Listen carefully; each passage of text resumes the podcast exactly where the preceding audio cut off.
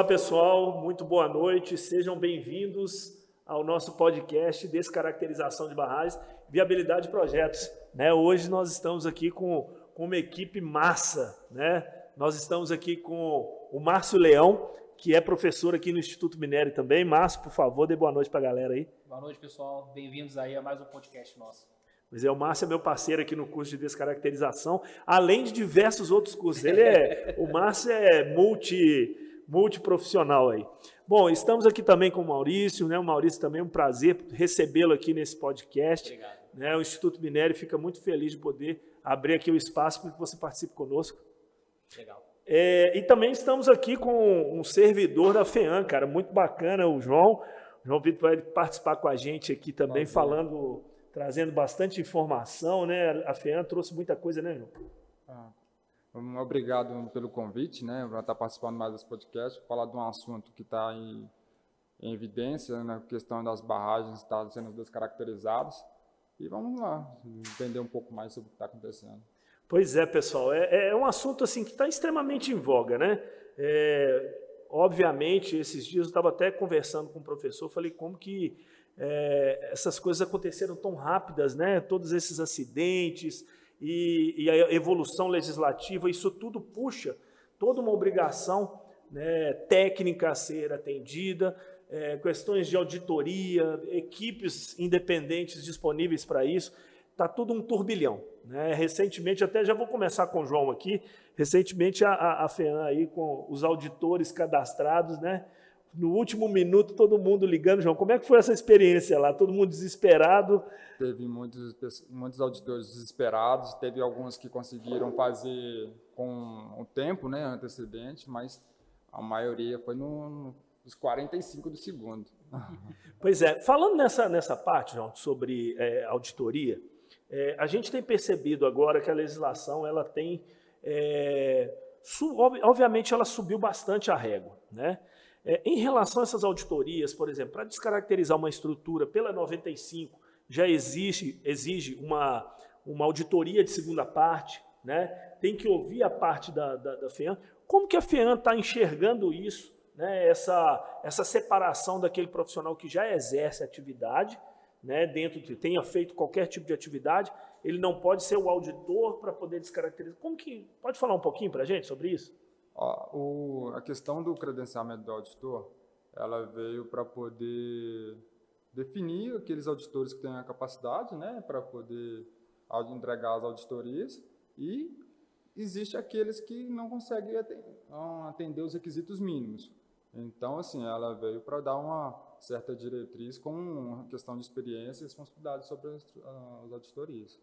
Ô Márcio, o que, que você está imaginando aí nesse daqui um tempo aí com esse tanto de, de obrigações aí para os próprios é, auditores, como atender, né? Porque eu, eu tenho visto assim muita gente reclamando porque olha a legislação fala eu estou atuando hoje, mas eu não posso assinar porque o RTSB, por exemplo, que é da FEAN, não posso assinar porque eu já sou um, um, um, profissional que eu exerço aqui. Será que nós vamos chegar no momento que não vai ter profissional para executar isso tudo, cara? É, eu, na verdade, Wagner, eu acho que assim, profissional a gente até tem, né? Eu acho que a gente tem hoje, assim, cada vez mais acesso à informação, né? Esse tipo de, de evento, por exemplo, que a gente está fazendo aqui hoje já, é, já traz muita discussão, né? Abre a mente para muitas pessoas. É claro que, assim, a, o que eu, na minha concepção, né? Já estou na, na, parte de, de projetista, né? A de grande dificuldade é que cada barragem dessa que entra no processo de caracterização é um projeto único. Então, é, às vezes você conseguir abordar, né, na visão de um auditor, seja na visão aí um, da, da, legislação, né, tratando assim de uma forma generalizada, é muito difícil. A gente sempre gosta de lembrar, né, que às vezes o próprio projeto da, de caracterização da barragem é às vezes mais complexo do que você construir a barragem. Sim. Né? João deve ter tido aí essa experiência, né, os projetos que foram recebidos, foram avaliados, né, com dinâmicas totalmente distintas, alguns até inviáveis do ponto de vista assim prático, né, dada a ausência de informação que você tem, aí você acaba indo para um extremo do conservadorismo, né, E muitas das vezes você também fica limitado à questão de obter informação, de investigar, ensaiar, porque não se conhece o risco que aquela estrutura realmente está. E aí, em função disso, você tem N alternativas, né? É, até aproveitando aí o, a presença do Maurício, assim, para passar um pouco essa bola para ele, em relação aos impactos, né? Porque a gente pode tomar decisões assim é, é, principais, três principais que eu diria. Assim. Uma é assim, melhorar a qualidade daquela, daquela estrutura de uma forma geotécnica, mas deixá-la lá, inseri-la, deixá-la no meio, incorporar, né? incorporar, fechar aquela estrutura lá. A outra seria, né, vamos supor assim, uma redução parcial, que aí vem numa, no sentido de você talvez reduzir o risco, reduzir talvez o impacto, né? E outro ponto é sumir com aquela estrutura, né? E aí entra um monte de assim de, de atores nessa, nessa história, né? não só o corpo técnico, mas também a, a comunidade, né? É, é a legislação, né? os auditores, enfim. Por quê? É claro que se eu fosse pensar, né? até a forma como a mensagem é passada para a população leiga, ela cria medo, né? Assim, a, a pessoa fala assim, Sim. nossa, tem uma barragem que está é, no, tá no meu quintal aqui. E aí todo mundo associa a barragem, vai romper e tudo mais, né? Mas assim, será que efetivamente aquilo está num risco, né? Enfim, esse é um ponto que a gente pode começar a refletir. Cabe nós, né, técnicos, dar justamente essas, esses subsídios para poder discutir. Né? E, infelizmente, muitas das pessoas assim que às vezes aparecem nesse momento estão buscando realmente é o caos. Né? Assim, que no caos é mais fácil a gente falar, apontar o, pro, o problema do projeto você, da pessoa. Você demonizar os projetos e apontar os responsáveis é muito fácil. Né? Como é que é assim, você vê em relação a essa questão dos impactos, assim, em relação à aceitação desses projetos? Assim, como é, esses caminhos é, podem seguir? É interessante, Márcio, você falar isso, porque no âmbito até mesmo da concepção dos projetos uh, da mineração, especificamente falando dos sistemas de disposição de rejeito, todos os estudos ambientais eles são feitos de forma a prever os impactos que, aquele, que aquela estrutura vai causar ao ambiente, assim como também impactos socioeconômicos. E esses impactos, eles são atribuídos a um risco e esse risco ele muda. Né? Ele muda em função das características de uso e ocupação de onde se encontra inserida aquela estrutura. Então, à medida que uh, toda a dinâmica de evolução de uma barragem ela se insere dentro do ambiente, esse ambiente ele se ajusta a essa nova estrutura. Então a gente tem alterações na vazão dos rios, a gente tem alteração na circulação da biota e outras características até mesmo do meio físico, cuja qualidade da água é afetada por esse novo instrumento. Então a sociedade, ela de certa forma, até então, ela não se via impactada, muito mais, muito menos ela tinha conhecimento até mesmo das barragens que estavam a jusante, perdão, a montante das suas residências. Uhum. Então, quando você pensa na descaracterização de uma barragem, a escolha da tecnologia ou da metodologia mais adequada, ela tem que ver como consequência do ambiente. Então, se eu vou remover parcialmente, se eu vou remover totalmente ou se eu vou inserir dentro do ambiente, a decisão pela escolha mais adequada, ela tem que ver a repercussão que isso vai ocasionar ao ambiente. Levando em conta que a bacia hidrográfica antes da barragem ela tinha uma dinâmica própria, a partir da instalação daquela barragem, ela tem as suas alterações que são provenientes desse novo corpo, essa nova massa que ocupa a bacia. Então, quando você remove a bacia, perdão, quando você remove o rejeito, você altera novamente aquela dinâmica. Sim. E isso vai ter uma repercussão. O que a gente precisa entender é que os sistemas de disposição de rejeito, por si só, são fontes de contaminação, né, que são mitigadas de acordo com as estruturas acessórias que fazem parte da mesma. E levando em consideração que o risco ele é uma equação que leva em consideração a probabilidade e a severidade com a qual aquele rompimento pode ocasionar um dano eventual, qualquer intervenção que você vai fazer naquela barragem pode ocasionar uma perturbação que vai alterar os indicadores, os índices de estabilidade daquela barragem. Então, a princípio, o ideal seria você não mexer, né? porque a partir do momento que você causa uma intervenção, você modifica esses parâmetros geotécnicos e eventualmente você pode até mesmo aumentar a probabilidade com que o risco ele venha a acontecer. Agora, levando-se em consideração que você controla tudo isso, uh, até mesmo esses impactos, essa modificação do ambiente que vai ocasionar a partir da remoção total, parcial, até mesmo deixando-se o rejeito, tem que ser muito bem estudado. E quando a gente fala da avaliação de risco à saúde humana, ou avaliação de risco ecotoxicológico, a gente ainda está arranhando muito a superfície desse problema. A gente precisa realmente levar em consideração todos os parâmetros além da questão socioeconômica da barragem. Então, eu acho uh, que você incorporar de uma maneira ou de outra a descaracterização da barragem no ambiente não é o problema. O problema é que, à medida que você intervém nesse sistema para descaracterizar, você tem que ter um controle muito claro desses parâmetros. De todos os âmbitos, né? Exatamente. É, eu, eu até cito, o, o Maurício, que é, durante uma aula do mestrado com, com o professor é, Romerinho, ele fala exatamente isso, que você descaracterizar uma barragem é como se você tivesse uma onça presa numa gaiola à conta dela. E aí, de repente, você vai soltar aquela onça. Você não sabe como é que ela vai sair dali. Né? Então, é, é, essa definição de, de, de, risco né, e as incertezas é o que a gente chama lá na 31, né, na, na BNT é, 31, que fala que são é, os, os, os, riscos residuais. Ou seja, é aquilo que eu não conheço. É aquilo que. É, e aí é, é que está o grande problema. Então, para você descaracterizar uma estrutura hoje, é inconcebível você imaginar a descaracterização sem uma investigação geotécnica de precisão que vai te dar ali pelo menos como ela está, um ESIS, né, de como essa estrutura ela se encontra e o termo de referência da FEAM ele vai de encontro com isso, né, João? Ele, ele mostra exatamente qual é o modus operandi de, de, de executar e dependendo, já aliando aí nos termos a questão do nível de emergência, se tiver em nível, você já começa a entrar numa outra seara, né? Então, se você puder explorar um pouquinho isso para a gente. É, o termo de referência ele veio a partir da promulgação da lei né, estadual e ele veio para dar nortear é, o processo de descaracterização, tendo em vista que ele já foi apresentado em 2020, mas o processo de, de descaracterização ele já era seguido, já tinha um, um, um norte da, da política estadual.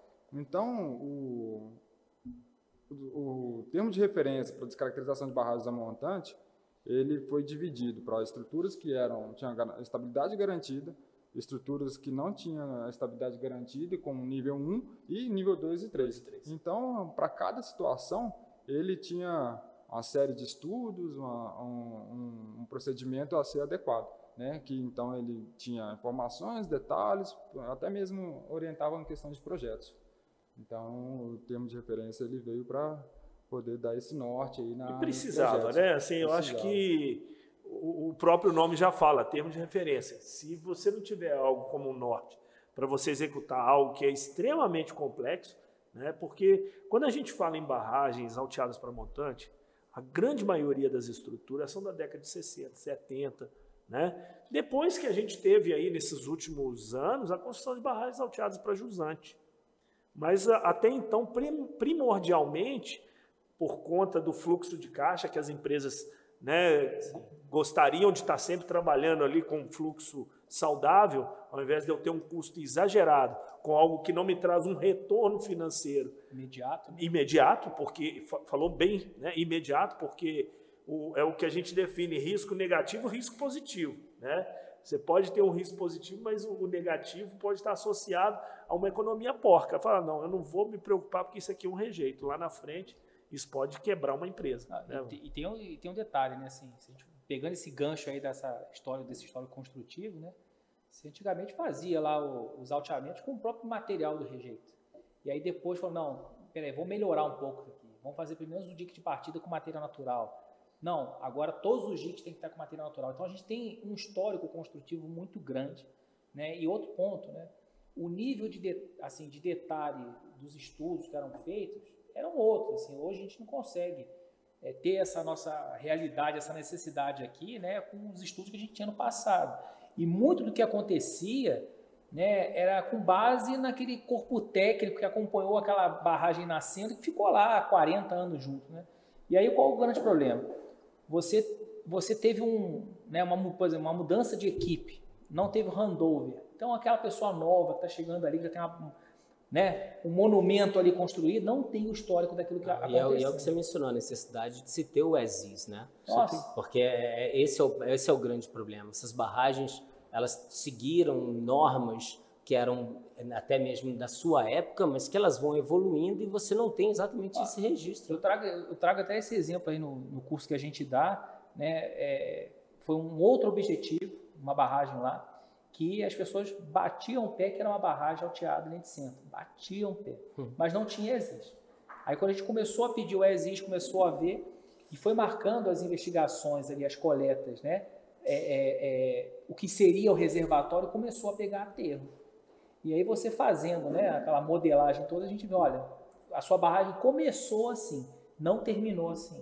E ela teve que entrar é, e, a, e a dificuldade de se fazer uma descaracterização onde você não conhece, de certa forma, a distribuição dessa estrutura. Que, tem muitas estruturas ainda que não contém ASIS, é. não tem. É, e aí, como é que você vai mexer? Dados nenhum de concepção. Então, é, os auditores hoje, com, a, com essas novas políticas aí, eles estão solicitando a elaboração de ASIS, até mesmo para.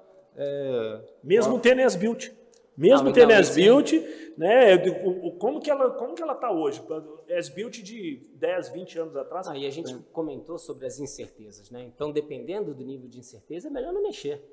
O pessoal, eu tenho que eu tenho que dar uma chamada aqui pro pessoal. O seguinte, galera, compartilhe aí o link, né, dê um like aí pra gente aqui, dê um like aí pra gente, compartilha, porque quanto mais gente tiver participando aqui, vai ser muito bacana Mande seus comentários, suas dúvidas. Nós vamos tentar aqui responder todas elas.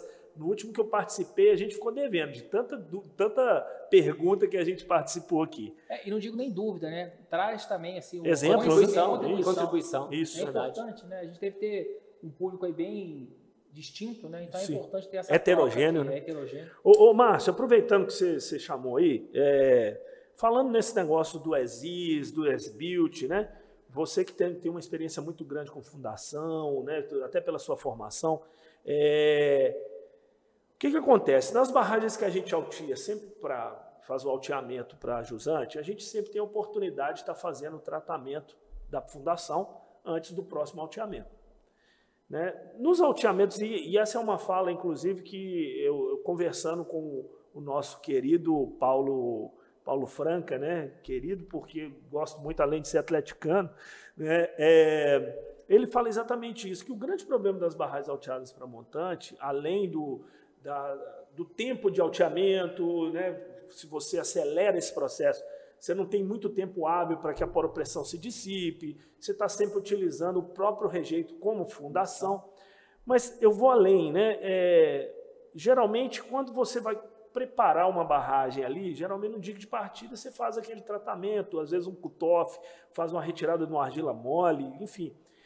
E para dentro do, do, reservatório, onde você está colocando todo aquele peso, porque a barragem está subindo para dentro do reservatório. Então, esse, esse esforço sobre esse colúvio, um possível elúvio, né? porque a gente está aqui no, numa região de altos talvegues, né? A gente pode ter esse material. O que você traz aí para a gente, para a gente já pensar nisso aí um é, pouquinho? Isso, esse é um tema também é, bastante assim, complexo, porque assim, se eu já vou fazer a concepção do meu projeto, né? Ah, essa barragem eu vou ter lá, seis alteamentos, ela vai ter tantos metros de altura, enfim. Se eu já consigo ter isso minimamente fechado na época que eu estou construindo, eu já consigo fazer essa verificação na fundação, é natural mesmo, né? de montante para ver a capacidade de suporte daquilo ali. Isso eu estou falando só do material natural. Então, por exemplo, eu vejo lá, eu tenho um espesso solo mole, eu tenho um sedimentar, material sedimentar, tenho um material brando, enfim, um material que tem uma, uma, uma questão de, de mudança de comportamento em função do carregamento. Eu posso optar por remover aquele material, reduzir a influência, né, ou tratar ali, melhorar alguma propriedade dele. Só que essa, esse conceito né, de dessa visibilidade a longo prazo, a gente sente muita falta nos projetos. Então acontece bastante, você às vezes está fazendo uma determinada investigação, tem materiais que estão penalizando a estabilidade da sua estrutura porque existem ali e agora você não consegue mais tirar. Além disso, teve essa questão particular que você mencionou. A própria fundação, depois de um determinado momento, a partir do, do dique de partida, já começa a ter o rejeito como fundação. E aí esse rejeito também tem um comportamento próprio. A gente né, não, não, consegue compará-lo a materiais naturais. Significa, eu tenho um material lá que é silt arenoso com a permeabilidade de argila. É assim, é, são, são, são temas que, se a gente for tratar por mecânica de solos convencional, a gente não consegue entender isso muito bem. Então, esse, esse material já tem um comportamento próprio, em função lá do, do, do, material natural que ele vem, do processo, da disposição, do tempo, compactação, da compa né? tudo. É. Então, esse, essa avaliação, né, ela, a nível assim de elevadas tensões, ela acaba não sendo feita. Uhum. Se a gente tivesse já essa, pelo menos uma idealização, deu lá no início, começar a fazer sessões de análise, mesmo que sejam típicas, né? Para eu começar a prever o comportamento, eu poderia, de repente, direcionar determinados materiais para ali, talvez fazer uma preparação de fundação, e talvez hoje eu não tivesse uma barragem com um risco tão elevado. Uhum. A, a Jusande, a gente consegue fazer isso. E mesmo assim, é, a gente tem que fazer essa visão de projeto a longo prazo. Porque, olha só, eu, eu, eu não vou construir uma barragem né, de alteamento único porque eu não vou gerar aquele passivo que eu não sei se amanhã o minério vai estar lá, né? Uhum. Bom, eu não vou ficar assumindo, eu vou ter que instrumentar, tem ter um monte de, de ações que eu tenho que tomar. Né? Mas se a gente não fizer pelo menos alguns estudos mínimos é, é, de previsão de ocupação daquela área, eu posso inviabilizar aquele projeto numa segunda, terceira fase. Sim. Então pode ser que naquele primeiro, segundo alteamento, indo para jusante, a barra está ok. No terceiro, já pegue um material com uma espessura imensa de material ruim que vai influenciar no meu comportamento. Eu comecei, opa, não vou poder ir vir com essa robustez toda. Ah, eu, eu queria até... Por favor, eu, eu tenho uma dúvida favor. também. Não, sou, como, como, geólogo, né, eu vou, vou me arriscar aqui também uma, nessa parte dos projetos envolvendo o sistema de disposição de rejeitos. Né? A gente sabe que, independente do, da metodologia de alteamento, se é centrado, montante ou jusante, que ao ocupar um, com uma bacia hidrográfica com um material, você causa um peso, né? você tem uma carga que pode uh, acabar efetivando a reativação de alguns sistemas de falhamento, fraturas, que causam sismos. Né? Você pode ter um, inclusive, imagino eu, que você possa ter uh, essa acomodação ocasionando um pequeno sismo. Então, se você tiver duas barragens adjacentes uma à outra, esses efeitos eles podem contribuir até mesmo com o comprometimento da sua estrutura. Mas, em termos ambientais, uh, a existência de fraturamentos ou de falhamentos onde estão dispostos esse material, e dependendo, obviamente, da característica desse material, você pode ter um efeito de percolação desse material, também comprometendo a qualidade dos aquíferos e sabe lá para onde esse material Caste, vai... você pode não, ter caste. É, não, você imagina ter... que não tem. É. Você construiu um sistema de barragem em cima do, tem, de alguma Pior casa. que tem. Nossa Pior senhora. que tem. Mas, a, mas a, minha, a minha maior dúvida é que, em termos ambientais, a gente sabe uh, da preocupação que esses sistemas de lineamentos, falhamentos, fraturas, juntas, o que quer que seja em termos da geologia do local, pode ocasionar a perda. Na verdade, você está falando da perda Uhum. do material uh, para o meio subterrâneo, Sim. vindo a, a causar a recarga de algum aquífero ou coisa desse gênero. E a minha dúvida é, quando você faz a descaracterização, uh, você também acaba tendo um alívio dessa pressão. Sim. Então, essas falhas, elas acabam se comportando de maneira a se acomodar a esse alívio de tensão. Na construção de uma barragem, uh, qual é o nível de detalhamento que a gente tem em função dessas estruturas que podem ocasionar impactos como esse? Assim? Então, assim, essa é uma resposta um pouco aberta. Eu vou dizer pelo que eu já li, né, de alguns autores aí que publicaram, pessoas já fizeram dissertação e tese. Eles falam assim que a partir de 30 metros de altura, você já começa a ter uma, uma influência significativa na fundação em, em de carregamento para materiais que tenham aí um, uma capacidade de suporte um pouco complicada ou mesmo uma possibilidade de você ter ali uma certa movimentação. Então, assim, quando você vai conceber esse projeto, é, é fundamental que a gente consiga linkar, né? não só a parte da geologia, a parte das, das, estruturas que existem ali, como também a hidrogeologia. Sim. Porque, assim, todo esse carregamento que eu estou fazendo, estou dispondo ali, né, isso muda a minha rede de fluxo ali subterrânea. Total. Quando eu vou fazer, inclusive podendo ocorrer surgência em alguns lugares que não tinha, enfim, quando eu vou fazer esse descarregamento, eu também posso, né? Eu reequilibro aquelas tensões ali e, e esse, essa rede de fluxo vai ser também alterada, né? Então, pensando assim no material rochoso, eu estou inicialmente pensando em problemas relacionados à compressão é, e, e, quando eu estou descaracterizando, talvez eu esteja pensando em movimento de tração, mas de qualquer forma pode dar uma fadiga lá no maciço, né? E a gente pensando que isso pode acontecer na rocha, e, e, você tem um solo residual jovem que tem preservado essas estruturas, então isso vai dando um efeito em cadeia, né? É. Dentro é. daquele teu maciço. É, por, por, isso que é importante, eu mencionei no início, né? Quando você é, vai prever os impactos ambientais fruto do licenciamento, você controla, você tenta, de certa forma, reverter alguns desses impactos. E quando você remove isso, seja parcialmente ou totalmente, você cria uma nova dinâmica ambiental. Com certeza. Então, Até porque, perdão. Então, não, não só. Então prever essa dinâmica ambiental, o reestabelecimento da forma como Sim. o ambiente ele vai se comportar à medida que é feita essa descaracterização é muito importante. Também, é, eu acho assim, é, primeiro que concordo em gênero, número e grau por tudo que vocês disseram porque na maioria dos locais onde são construídos barragens são locais geologicamente perturbados. Isso é fato. A geologia estrutural, você tem dobra, você tem falha, você tem né, um tanto de problema. É, mas eu acho que o cerne do grande problema nosso, e aí eu vou levantar a lebre aqui para o João também, fiquem à vontade, vocês, vocês dois também. O grande problema nosso de barragem parte lá do início da nossa legislação. A, a, a, Política Nacional de Segurança de Barragens, ela fala que cabe aos órgãos fiscalizadores verificar já de projeto, cara. Só que aí quando a gente vai, e eu falo isso de carteirinha porque eu estive na NM durante 11 anos, é, quando você fala é, em projeto, se tivesse equipes profissionais acompanhando, analisando e verificando, já criticando na fase de projeto, o que, que acontece hoje? O, o, processo minerário ele vem caminhando até chegar na fase de concessão de lava. Quando chega na fase de concessão de lava, o engenheiro de Minas da empresa faz um plano de aproveitamento econômico e fala assim, olha, eu vou precisar de uma barragem e a barragem vai ser metodologia alteada por linha de centro ou jusante. Se for montante, já era. Né?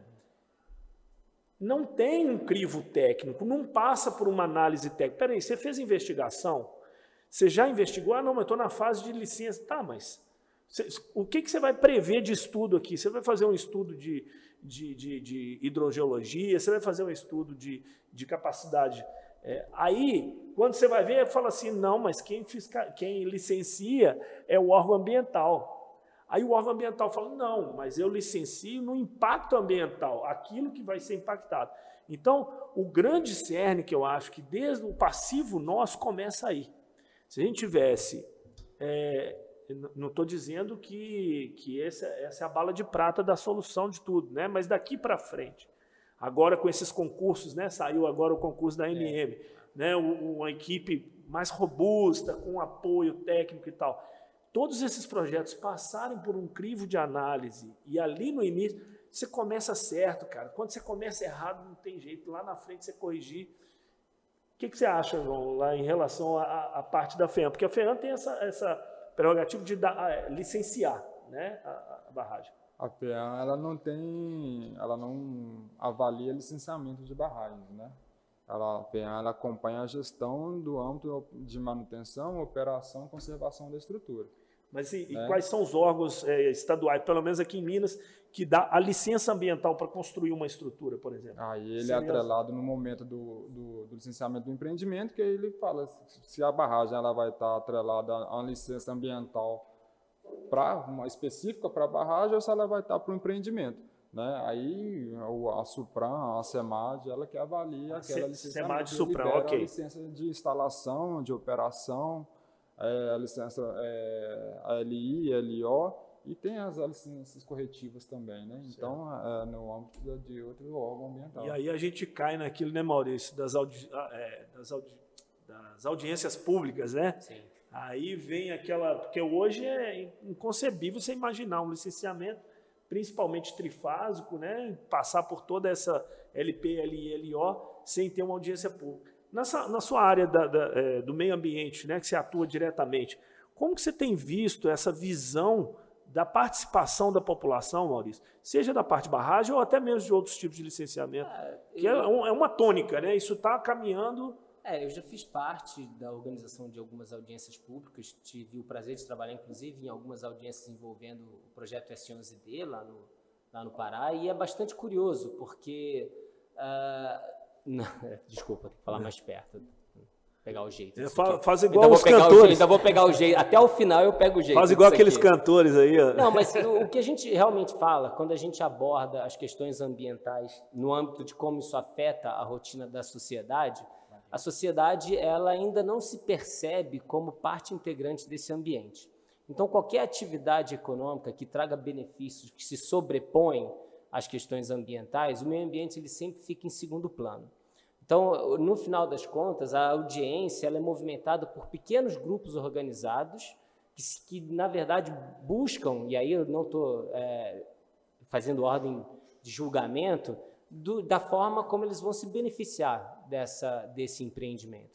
E as questões ambientais, elas sempre ficam, apesar da elaboração do EIA, do seu equivalente do RIMA, eles acabam ficando, de certa forma, uh, longe do alcance de ações da sociedade em função do próprio desconhecimento. Então, a sociedade, até pouco tempo, não se via impactada pela, pela existência de uma barragem. Ela pouco estava se importando se aquela barragem estava próxima ou se não estava. E agora. Pode. Isso ainda tem um problema ainda por questão de os simulados né, das estruturas do PAI-BM ali, as, a população ela ainda tem uma certa restrição ainda de quando vai fazer o simulado. Numa barragem nível 2, nível 3, né, que tem que fazer a, a evacuação, ir para as, as áreas de alto salvamento ali, aqueles pontos que, específicos para não passar a mancha de inundação. Então, assim, até na, na parte de, é, dos simulados, a população ainda, não, ainda tem essa certa restrição. E, e cês, é.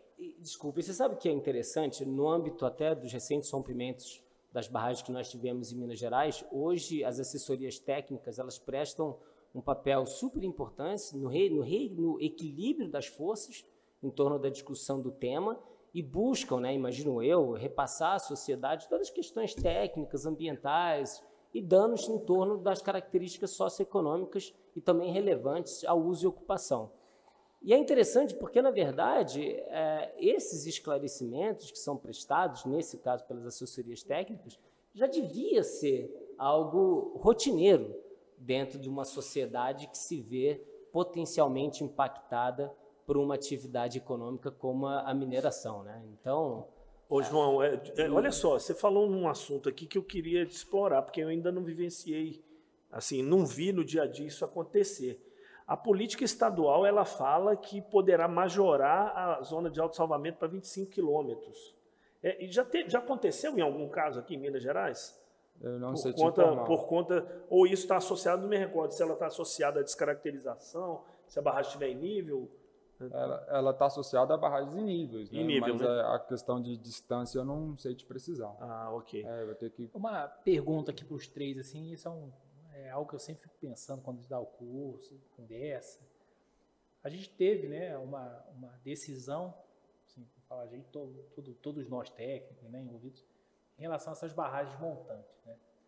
Vocês acham que num futuro as barragens de linha de centro também vão entrar nessa, nesse processo de digitalização? É, o que acontece, assim, é, essa é a opinião minha, fora da, da como engenheiro. A, a questão de legislação para montante, a exclusão das barragens a montante, ela teve questão de foram elaboradas devido aos incidentes, né? Por questão de Brumadinho e, e Mariana. Se você levar em questão ao fator gatilho, que no caso foi a liquefação do rejeito, tanto é, Mariana e Brumadinho, a, a liquefação ela não está atrelada só a barragens montantes ela, tá, ela pode ocorrer em qualquer situação de estrutura, uhum. montante, jusante, linha de centro. A linha de centro, ela ainda tem um, um ela é parcialmente construída por cima de rejeitos. Então, assim, cria-se um, um, certo problema nessa situação. Mas a minha visão é que também entraria nesse sentido de um possível é, descaracterização. Ele é até tratado assim como uma, uma variante da, do método de jusante, mas assim, você não, você pega umas barragens dessas, você não tem e existe, né? Enfim, você tem uma dúvida daquela estrutura, né? E levando em consideração que o comportamento do, do rejeito, né? Está sendo conhecido, né? Eu digo que está sendo porque a gente achava que conhecia, né? A gente viu que a gente não conhece tão bem assim, né? E hoje em dia, né? Assim, não, não quero entrar nesse tema, né? Mas só para puxar o gancho, né? A gente sabe que o rejeito também pode entrar no processo de liquefação estática. Estático. Né?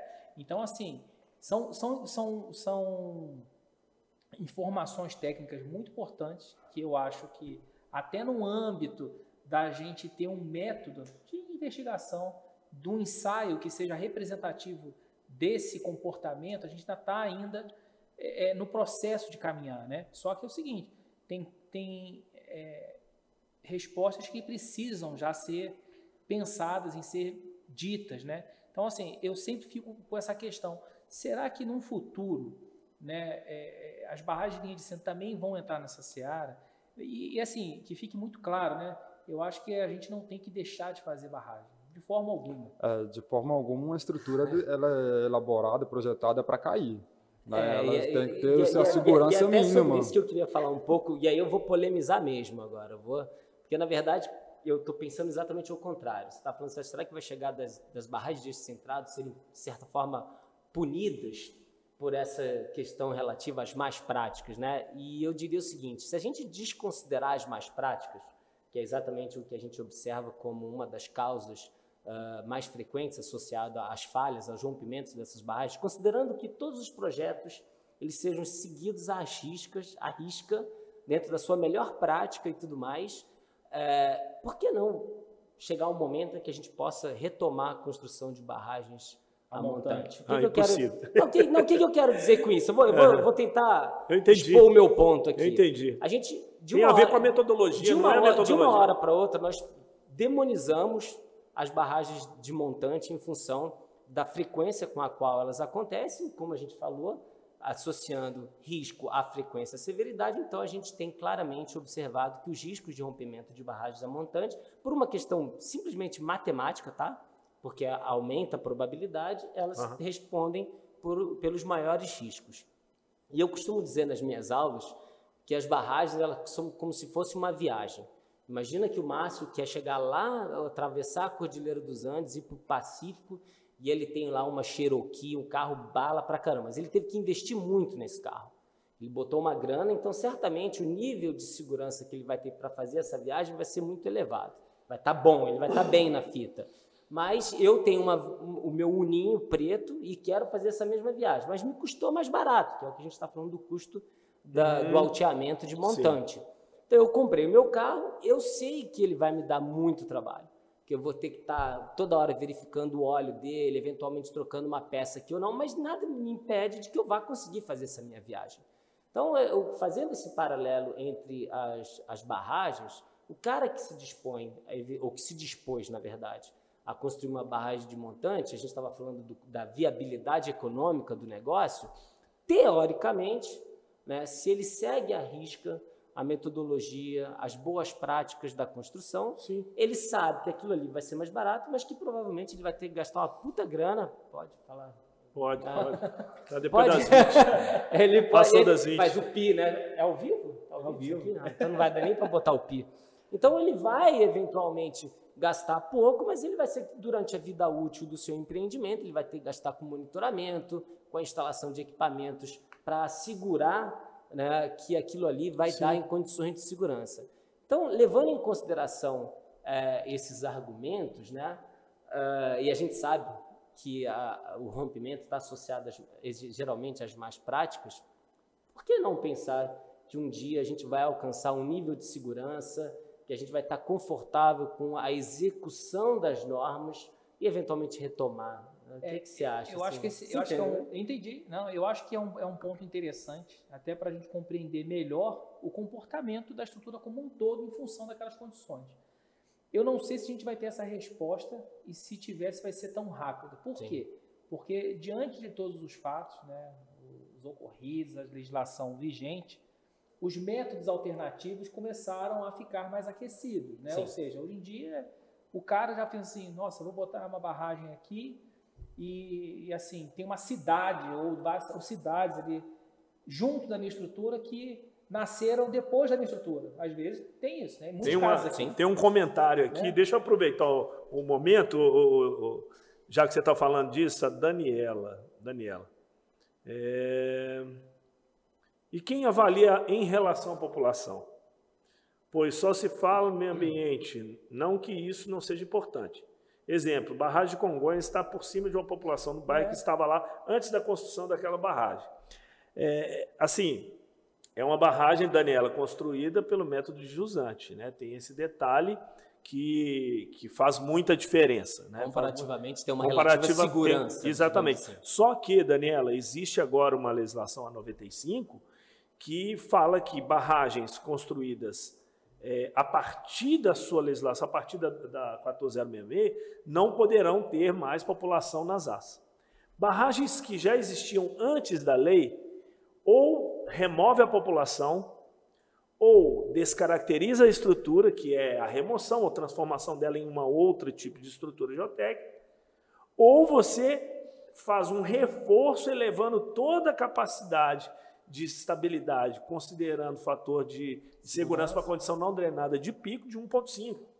Então, assim, é, é, eu acho que agora nós chegamos num patamar que, olha, tendo população, ou você descaracteriza, ou você tira a população, ou você coloca um, um, uma condição, né? foi colocada uma condição de segurança que é a mesma coisa você falar que uma barragem de concreto vai romper. Estou exagerando, né? mas é, é, assim, o fator de segurança para a condição não drenada de pico 1.5 está lá no patamar né? Pra, bem, bem bacana. Então, assim, não estou aqui defendendo a empresa, muito pelo contrário, né? só abrindo parênteses, mas é, falando que o Maurício falou aqui em relação a, a, a voltar, eu não sei se todos têm esse conhecimento, mas antes da 13028 de 2017, existia uma outra norma anterior que havia proibido o alteamento para montante e, de, e voltou. Então existem críticos, né? Eu acho que é momento de polemizar mesmo, vamos polemizar. É, existem é. críticos que falam que foi uma pressão, obviamente, de todas as empresas para que o alteamento a montante voltasse. Né? E acabou que voltou na norma.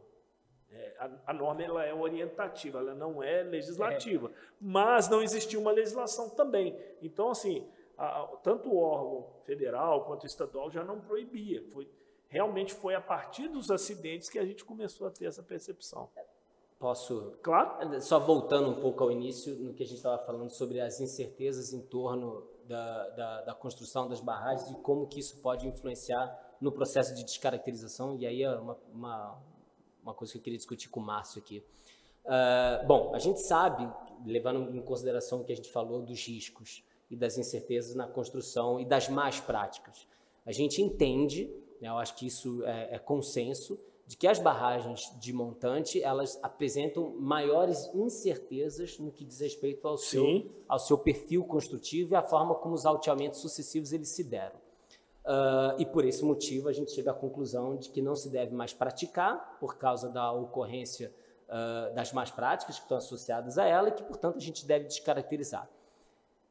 E aí a, a minha dúvida é o seguinte, levando em consideração que a descaracterização ela pode ser feita pela reincorporação, né? você deixar o equipamento lá associado ao ambiente, uh, ou a sua remoção parcial ou total dos rejeitos que estão dispostos no sistema, uh, qual é o nível de certeza ou de incerteza que, que eu posso ter em função da estrutura, ou seja, na ausência de, uma, de um perfil descritivo que me assegure o ESIS, por exemplo, que vai me permitir a, essa tomada de decisão. O que eu estou querendo dizer é o seguinte: se eu tenho um nível de incerteza grande, uh, teoricamente, o mínimo de perturbação é desejável para que eu não consiga, para que eu não aumente o risco. Uhum. Ou seja, se eu não conheço nada da minha barragem de montante, qualquer intervenção que eu vá causar no processo de descaracterização, eu corro o risco de aumentar a sua instabilidade. Então, teoricamente, o ideal é que você deixe ele lá, que você não mexa. Então, até que ponto uh, o conhecimento, acho que essa é a pergunta, uh, da estrutura da minha barragem, ela vai me permitir a tomada de decisão do tipo, deixo, removo parcialmente ou removo tudo? É, é, é uma, uma pergunta importante porque isso reflete diretamente no custo. Né? Assim, é, porque é o seguinte, se você não tem informação nenhuma, você não sabe como é que aquilo está, é, você faz cenários né, de soluções. Essas, essas soluções, inclusive, têm que ser discutidas aí amplamente. Né? Então, vamos supor que eu fale assim, olha, eu vou deixar aquela, vou, não vou nem te caracterizar, vou fechar, vou no processo de comissionamento direto, Sim. acabou isso aqui. Né? Eu tenho que ter uma, uma comprovação técnica que aquele comportamento a longo prazo ele vai ser mantido. Sim. Né? Então, assim, será que eu tenho instrumentação suficiente para isso? E será que eu tenho um histórico de instrumentação que já me dá essa informação? Não sei. Perfeito, perfeito. Então, se eu não tenho informação, é um pouco complicado eu partir para esse, esse cenário, porque eu posso estar brincando ali, né, com, com uma situação em relação à estrutura que pode estar realmente com, com um risco muito alto, né? Se eu já parto no cenário, assim, não, então eu vou começar a remover essa estrutura, removo parcialmente. Isso não vai isentar a minha instrumentação. O que sobrar lá vai continuar sendo instrumentado e às vezes eu tenho que instalar uma instrumentação só para poder fazer o processo sim, da descaracterização, porque eu tenho sim. que entender o comportamento daquele material. Como que vai estar tá reagindo, né? É, e aí tanto, tanto esse, esse processo que eu removo a parcial ou total, esse meu nível de incerteza pode me levar num ponto, assim, que eu gosto até de brincar, no, no, aconteceu no, uma vez numa discussão de, de, projeto, não era desse assunto de descaracterização, mas era uma estrutura que estava com um nível aí é, é, elevado, né? E a gente falou, olha, é, de repente fazer uma investigação geofísica, enfim. Eu, e a pessoa estava assim, tão apavorada, assim, não, mas se eu fizer uma sísmica ali, aquela barragem vai romper porque por causa do gatilho. Eu falei, assim, não é assim. Então, assim, o nível de medo fica tão alto Sim. que o cara né, tá, ele passa lá da barragem assim devagar, nem fala alto, né? Então é isso. Isso vai refletir na sua ação. Então talvez isso num tempo, né, você vai ter que ter é, é, um ritmo muito mais acelerado, um, um, a, cada, a cada pedacinho que você vai remover dali, né, tira um pouquinho do rejeito, depois tira da barragem, tem que ser numa velocidade muito lenta porque você não conhece. Então, tudo isso vai impactar no seu custo. Você vai ter que ter mais homem hora ali trabalhando, determinadas máquinas que têm uma, uma produção mais baixa. Né? Então, isso é, é complexo. Você, por isso que é importante, né? Assim, é, é, se a gente souber, né, todo mundo, vamos falar de todo mundo, né, soubesse né, que o custo que a gente tem com a investigação lá no início, né, é, projetando o seu projeto, da, da, sua estrutura, e fazendo os ensaios corretamente, verificando comportamentos, se você vê isso como um investimento, com certeza a sua solução depois lá no final vai ser outra. Com não, certeza. Não, esse é um ponto super importante, só, que é o que falta em qualquer outro tipo de diagnóstico bem feito, né? só pegando um gancho também, que a questão não é só financeira, né? Tem a questão ambiental, geológica também ali da frente. Porque Sim. se você tem uma estrutura, que você tem nível, mas se você tenta optar por fazer um reforço de jusante, aquele reforço de jusante ele pode ser um gatilho para ela romper. Ah, você intervir na obra, na estrutura com um reforço, ela pode ser um gatilho, né? E outra coisa, tem a questão dos outros órgãos ambientais, que tem, pode ser encontrar sítios arqueológicos né, que são mapeados pelo IFAM e essas outras coisas, ajusante, que te impede de fazer um reforço. Ah, Mas e, tem a questão geológica. E esse reforço aí, o que acontece? Às vezes o seu reforço ele é tão robusto, é a outra barragem ali, encaixada ali, né? E aí você começa a ter uma, uma necessidade de ocupação de área muito maior. Aí você fala, Sim. nossa, eu não tenho licença para isso aqui. Eu vou ter que entrar, né, rever meu licenciamento. Então... Aí você faz a investigação geotécnica, você acha uma área casca. Aí o que, que você faz? Você não pode colocar uma sobrecarga ali, porque aquele pode sofrer um abatimento, sofrer desestabilização do reforço e a, a barragem. Sim, mas, mas então, assim, é, é, importantíssimo, só queria realmente destacar. Desculpa, você Não, não, eu estou agoniado aqui, porque o Gustavo. Não, não é pergunta, o Gustavo está quase me matando ali, porque eu tenho que dar o recado aqui, porque lá, senão então, o pessoal vai perder então, o time. Lá, é o seguinte, pessoal, vai ter um sorteio. Tá? Então fiquem atentos aí, participem, ah, é tá? Vai ter um sorteio aqui para vocês terem bolsas aí no Instituto Minere. O Gustavo hoje está bonzinho, vai liberar bolsa para a galera aí. E eu queria já aproveitar e convidar o pessoal para o podcast de amanhã, nesse mesmo horário. É o podcast Hidrogeologia na Mineração, Impactos no Planejamento, Recursos e Reserva. Estarão aqui. Ah, caramba, não consigo ler o nome? Ah, tá. É, a Marcela Tainan, que é professora, sócia aqui do Minério, Kênia Guerra e o Rodrigo Sérgio. Desculpa, Maurício, por não, favor. eu só ia falar, só resgatando um ponto que foi na abertura dessa nossa discussão e, e, levando em consideração o que foi recentemente falado, é a importância do diagnóstico Sim. e a peculiaridade de cada processo de descaracterização. Ou seja, não existe uma fórmula mágica, não, não existe uma receita de bolo. É DNA. É, é, cada barragem tem seu DNA. É a característica de uso e ocupação, os riscos associados, o perfil e a descrição da sua estrutura e a questão do ambiente, então a sociedade também. E aí é, é importante porque, na verdade, a descaracterização ou, ou, qualquer intervenção que seja feita também deve ser considerada no plano de fechamento, né? Sim. Então, Sim. quando você tem a, o plano de fechamento é uma coisa que ela é orgânica, né? Ela vem desde o conceitual, passando por toda a vida útil até, a, até o seu fechamento propriamente dito. Plano de fechamento ele deve também considerar qual vai ser o, qual, ou, ou, qual vai ser a melhor Isso. forma. Você entra no descomissionamento e você julga. Eu vou fechar é. ou eu vou descaracterizar. É. E aí que está o, o, o, problema. Por quê? Quando eu faço o projeto, né? Você, quando eu trato a minha pessoa, eu estou na, na, visão do projetista, Sim. né? A gente faz o projeto, né? Eu, ah, eu pego, faço as investigações, faço os ensaios, determino os parâmetros isso eu já estou vindo no, na, na fase de vida, né? Conceitual, básico, detalhado. Vou aumentando meu nível de conhecimento. Beleza, o projeto está liberado, vocês podem construir. Quando a, a, a, operação entra no cenário, né, ela vai cumprir o objetivo da barragem. Mas o que, que acontece? Os fatores de segurança que você tem ao longo desse processo operacional, eles acabam sendo assim suportam certas, certos deslizes que Sim. ocorrem no projeto. Então, o que acontece? Quando chegar. São lá adequações, no, né? Digamos assim, né? É, isso. Quando chegar lá no final, para eu poder tomar essa decisão, se eu vou descaracterizar a estrutura, os parâmetros geotécnicos que eu permiti que fossem aplicados à minha estrutura, agora não passam a longo prazo. É isso aí. E aí eu estou com um problemão, porque eu preciso é, é, dar uma solução àquela estrutura e aí começa a vir, ah, vou ter que fazer um reforço, vou ter que atuar dessa forma aqui, vou ter que botar o meu plano de instrumentação mais robusto que eu já tinha pensado e o valor vai lá em cima. Então você vê que esse rastreio da informação, primeiro você ter todo o conhecimento né, da investigação, e aí, ensaio, mapeamento, o que for necessário, né, estudos interdisciplinares, Sim. todo o conhecimento. Né, como é que é importante ter isso muito robusto lá no início, e que tenha um acompanhamento de obra para que aquilo que foi pensado aconteça. É.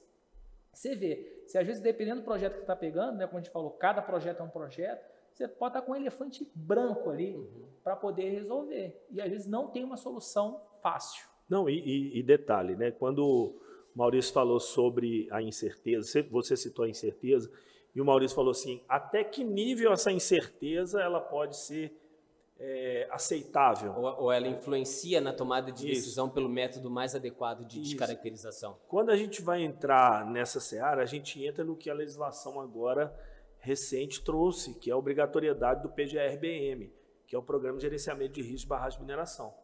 Então, dentro dessa seara é que você vai verificar, olha, eu tenho incertezas, claro, todo o processo tem incerteza.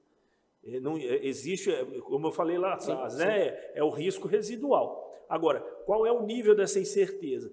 Quando eu falo em controle, porque para descaracterizar eu preciso ter controle, aí é que entra o problema exatamente para entender esses parâmetros. Como que eu vou avançar no, na diminuição dessas incertezas se às vezes eu esbarro em situações, por exemplo, de investigar uma barragem em nível de emergência 3, onde eu não posso ter nem o profissional lá para executar a atividade.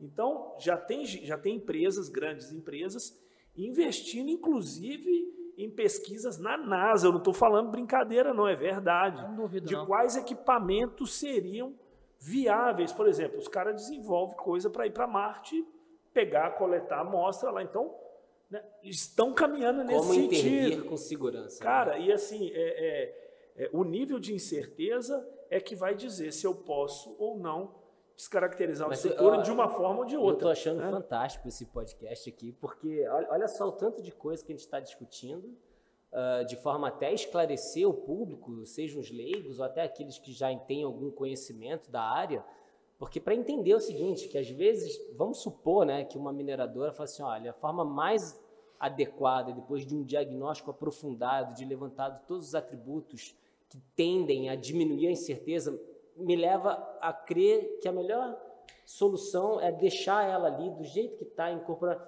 E aí as pessoas vão falar assim, puta, mas é. De novo, né? Ah, mas o cara não quer gastar dinheiro. Não, não é isso. O cara ele fez um diagnóstico, levantou todas as variáveis e o que é importante é que qualquer modelo matemático ele é bem suportado por, uma, por um número suficiente de informações e de variáveis que vão dar consistência no seu resultado final. Então, a, a, o ideal, acho que é importante a gente estar discutindo isso, porque o que a gente está falando aqui é de diagnóstico. Então, investir gastar dinheiro num diagnóstico aprofundado para tomar uma decisão com segurança é o, fundamental. O, Luiz da Agência Nacional, que trabalhava comigo, um abraço para, não sei se ele está assistindo, o Luiz Cabeção. é, ele, uma vez eu escutei ele falando uma coisa que foi muito interessante. O cara falou: Não, que não sei o que, que isso eu vou gastar muito dinheiro. Aí ele só, peraí, peraí. Você está confundindo, isso é uma pólice seguro sua, é meu um investimento. É um investimento. É um investimento. Porque se você não fizer isso e romper, sua empresa está falida. Né? É, eu queria aproveitar o João um pouquinho mais, que é, a gente ia até, eu ia até começar por esse tema, que foi um tema assim, e acabou que chegou no momento aqui de diagnóstico, dificuldade de obtenção desses parâmetros, de, de informações, e aí a gente esbarra na questão do tempo. Né? A legislação deu um prazo até dia 25 de fevereiro desse ano para que as barragens fossem descaracterizadas. E aí a gente entra naquela, naquela dúvida. Até eu posso acelerar o processo? Não. Né? Então, queria que você falasse um pouco sobre esses TACs, qual foi o posicionamento, que nós tivemos o posicionamento do governo é, estadual, trazendo a possibilidade de postergação de prazo, desde que tenha uma, uma empresa de auditoria é, independente, chancelando, e aí entra nisso aqui, ó, que ele falou. E se essa, se essa empresa falar assim, ó, não, é melhor deixar a barragem aqui, é, minimizar ao máximo a questão de, de, mobilidade por conta de água e tal, mas a descaracterização dela vai ser ela permanecer aí. Aí essa empresa auditora vai ter que chancelar. Vai ter que né? atestar. Atestar. Fala um pouquinho para a gente, João, como é que está essa visão lá da, da, da FEAM? Eu sei que vocês estão vivendo um turbilhão por conta disso. É, para a gente entender o, o, o, TAC, a gente tem que entender que a, a lei estadual ela estipulou o prazo para descaracterização de três anos. Né? Aí, esse prazo era irredutível dentro do, do âmbito da política estadual. E o que, que acontece? É, empresas apresentaram viabilidade técnica, algumas jurídicas, que não poderiam é, atender ao prazo.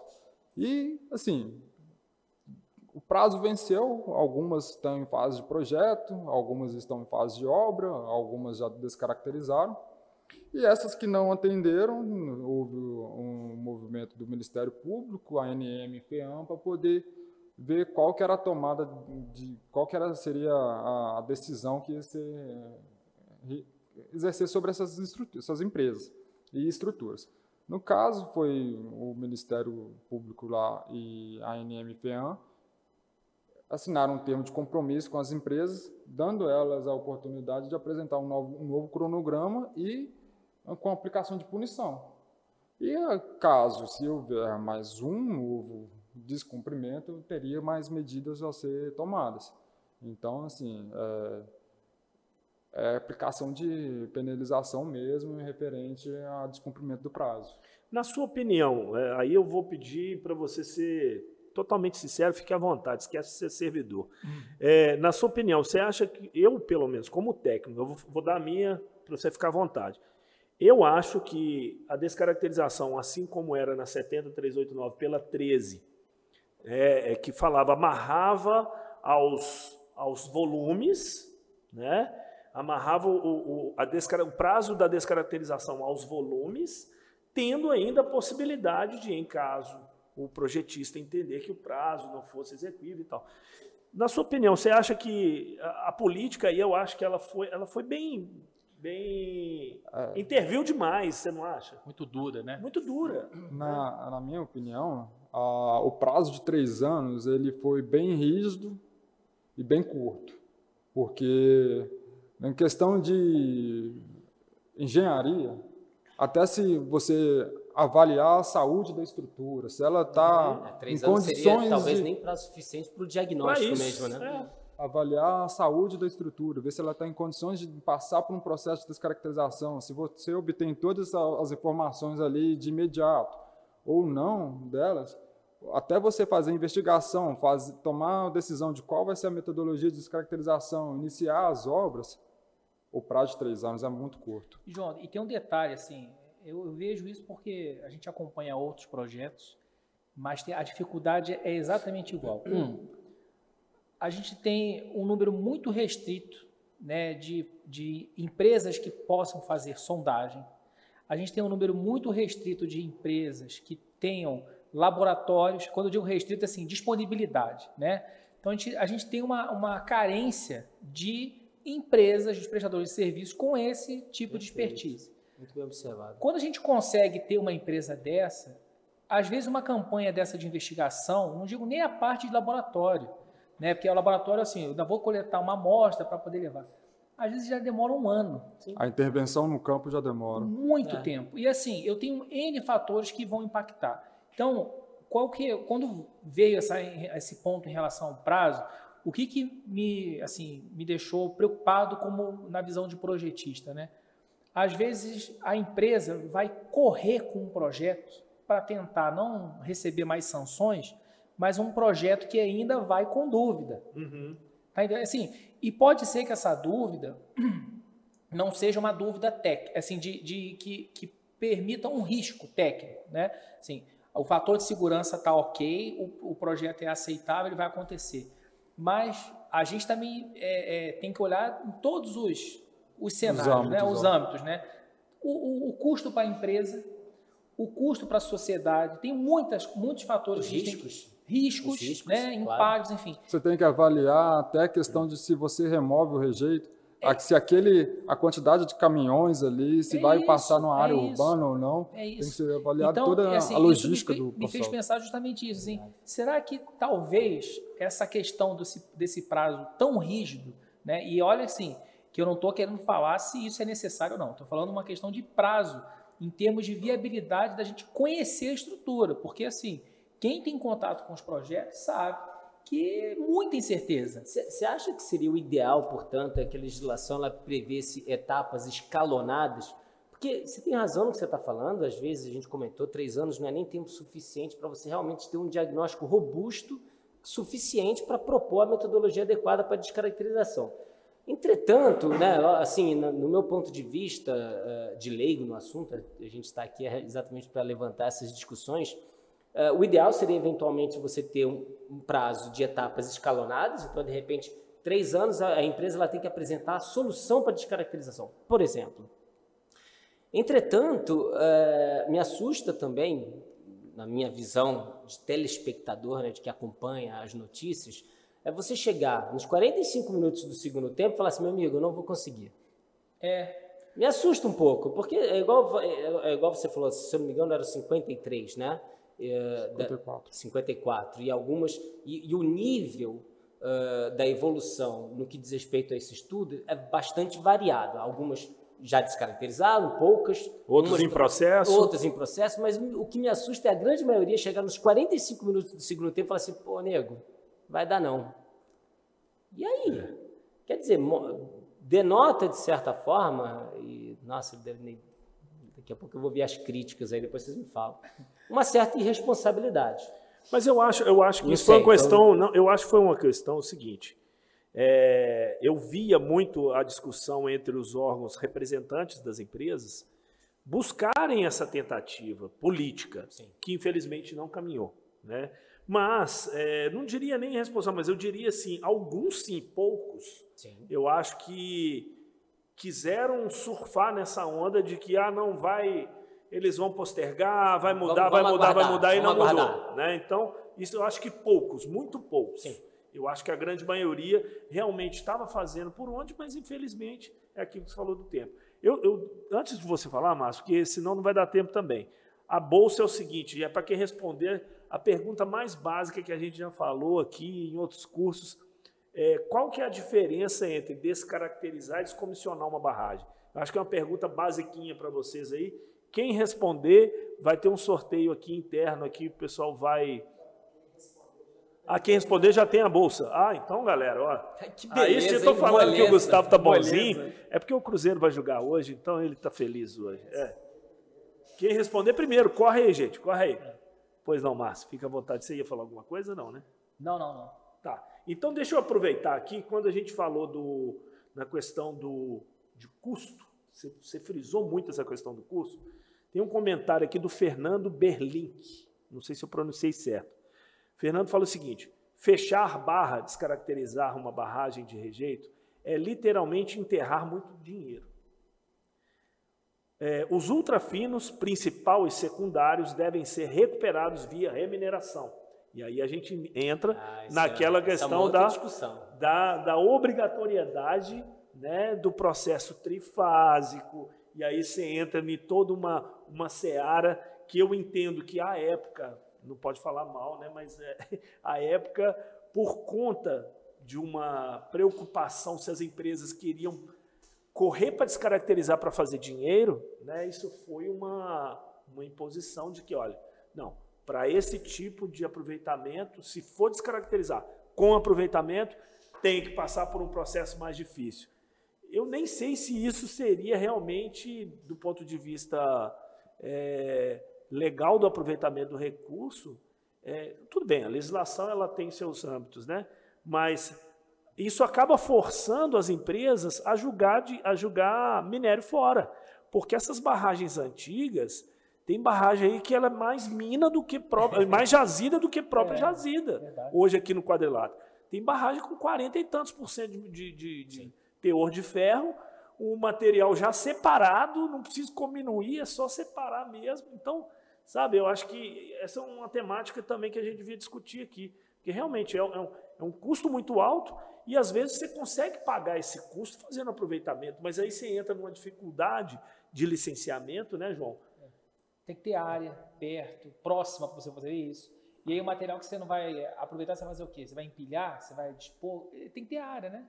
Então, às vezes inviabiliza também por conta desse ponto. Pode complementar. Aí você tem a questão, se você vai reaproveitar, você vai fazer uma pilha de, de, de rejeito filtrado, aí já começa a criar umas novas dúvidas referente ao comportamento daquela estrutura com empilhamento, porque é uma metodologia nova que está sendo implementada.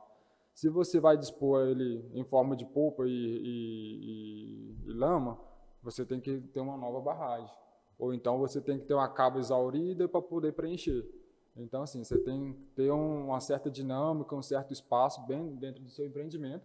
Ou então tentar lic- licenciar uma nova área, que aí vai se passar por um novo licenciamento de todo. Sabe o que é legal dessa, dessa conversa aqui? Quando que eu estou percebendo que nós temos comentários aqui de pessoas da população. Tá? Então, assim, isso está sendo muito bacana, porque não é simplesmente é, caros telespectadores, caros, caros amigos aí, caros é, representantes da população, né? Não é simplesmente chegar para o minerador e falar assim, olha, você criou o problema, resolva é, da noite para o dia. Isso não é simples. Vocês estão vendo aqui a discussão, o quanto é melindroso né, Complexo. você e complexo você querer resolver um problema. Eu sempre falo um- uma frase que é muito importante a gente tomar cuidado com essas barragens. Porque, por exemplo, se executar um. Eu quero fazer um rebaixamento do nível freático dentro da minha estrutura.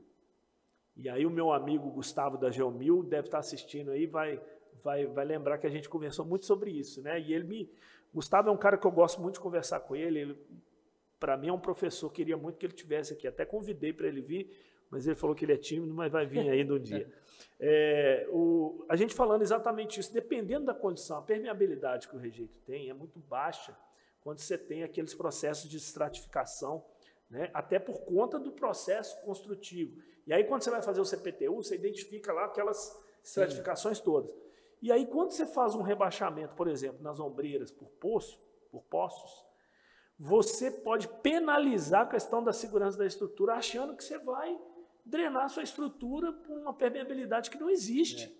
Entendeu? Então, é- é- a coisa não é simples, não é simples. É, É aquilo que o Márcio falou. Você pegar o comportamento de um material que teve todo um processo. Nós estamos vendo ali, tem um curso bacana aqui de geologia, gente, que mostra a introdução à geologia, mostra a formação da rocha, como, como que ela se decompõe, como que ela se torna um solo. Então, assim, você construir uma barragem com solo é um comportamento totalmente diferente. Aquele solo teve um, um período geológico para ser formado. Aí você pega uma rocha, joga no britador, passa no, no, no, moinho, concentra e ela já virou rejeito. Você acha que o comportamento daquele material vai ser o mesmo de um solo que teve todo esse processo né, de transformação? De, é, de... Você pegar o próprio exemplo, assim, né? Eu quero pegar um material para fazer lá o meu dreno. Eu posso usar o material natural, né?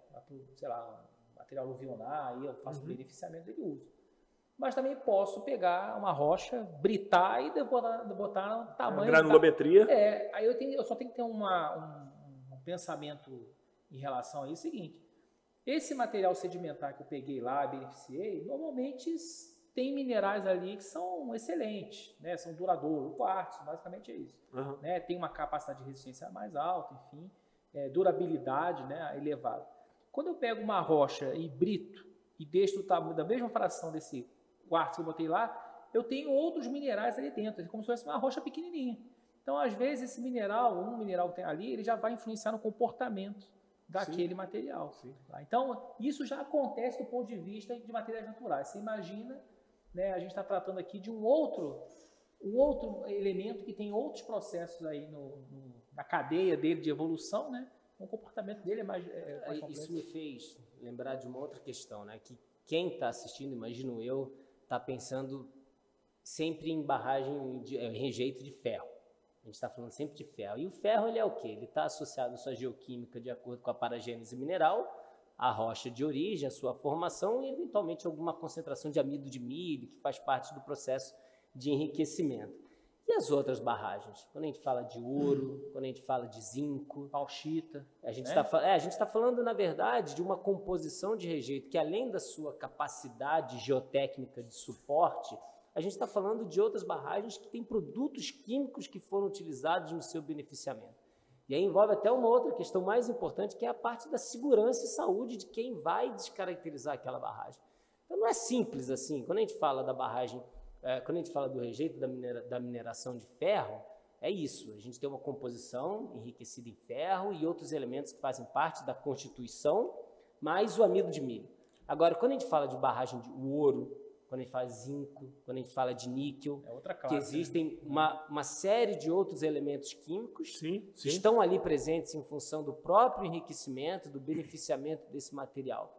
O que você vai fazer com aquele rejeito? Porque a gente está falando aqui, a, maioria das pessoas deve estar tá pensando só em ferro, ferro, é. ferro e as Porque, outras. É, na verdade, quando você, quando você faz a, a, a construção de barragens, a gente está priorizando aqui as barragens da montante. Né? Com o rejeito, por exemplo, do minério de ferro, você faz lá no processo industrial de eslamagem, uhum. você retira o, a lama e você vai dispor ela separada, pelo menos pelo amor de Deus, isso é o mínimo, né? E depois você pegar o, o seu, sua fração arenosa e separar através do processo de hidrociclonagem. Você vai fazer né, a separação daquele material. Alguns outros tipos de barragem, de, de minérios, eles geram rejeitos diferentes do rejeito, obviamente, do minério de ferro. Então, às vezes você vai dispor um rejeito total, porque a característica dele, eu estou vivenciando um projeto agora, que o, o, o rejeito é extremamente arenoso, uniforme, a, a curva granulométrica dele é, é, verticalzinha. Ele é muito mal graduado, porque ele, ele não passa por todas as. Sim. Ele tem 83% de, de, de, de, de areia fina. Areia fina. Aí você fala assim, pô, permeabilidade. Cara, parou de, de jogar rejeito, você vai nos instrumentos, tem instrumento no, no, no reservatório dando seco. Você fala assim, mas como assim? Por quê? Porque é a característica dele. Né? Então, ah. isso depende muito. Agora, quando, quando você adentra em outras, é, outras, é, outros tipos de rejeito, nem é concebível você construir a montante, por exemplo. Não, pois é, né? mas é, mas é a composição química Sim. desse mas, material. Aí entra um outro fator na concepção da estrutura, porque quando você tem uma estrutura que o material ele é contaminante, você não pode fazer uma estrutura drenante, no Sim, caso das sim. barragens de ferro, Sim. ouro, essas coisas. Então você tem que fazer um envelopamento. Você já não consegue alterar a metodologia dela para uma estrutura montante. Como que você vai envelopar uma estrutura que tem, é, altear montante, uma estrutura que tem que ser envelopada? Você, a não ser que você fecha Perfeito, todo o reservatório dela, construa um por cima e faça um novo, uma nova drenagem em escama de peixe, é, que é assim que o pessoal chama, e faça uma nova estrutura ali em cima. Mas aí a descaracterização ela acaba se tornando um aterro, né? Ela não, não fica como uma barragem. Sim. Pessoal, eu tenho que ficar lendo aqui, porque senão o pessoal vai brigar comigo. Ó. A Isabela Cavalieri disse o seguinte: quais são os países eh, que, assim como o Brasil, exigem a descaracterização de barragens a montante? Isabela, o mais, o mais próximo da gente aqui é o Chile, passou por um processo. Hoje é proibido, mas o Chile tem uma particularidade por conta do sismo. E aí eu lembro de uma fala, eu não me recordo agora de quem que comentou isso, que as barragens do Chile eh, tiveram que ser descaracterizadas e aquelas que não descaracterizaram romperam por conta do por conta do sismo. Lá você tem sismo da ordem de 7 até mais, né? Aqui nós estamos mudando essa concepção de que o Brasil é assísmico, né? A gente tem também sísmica, né?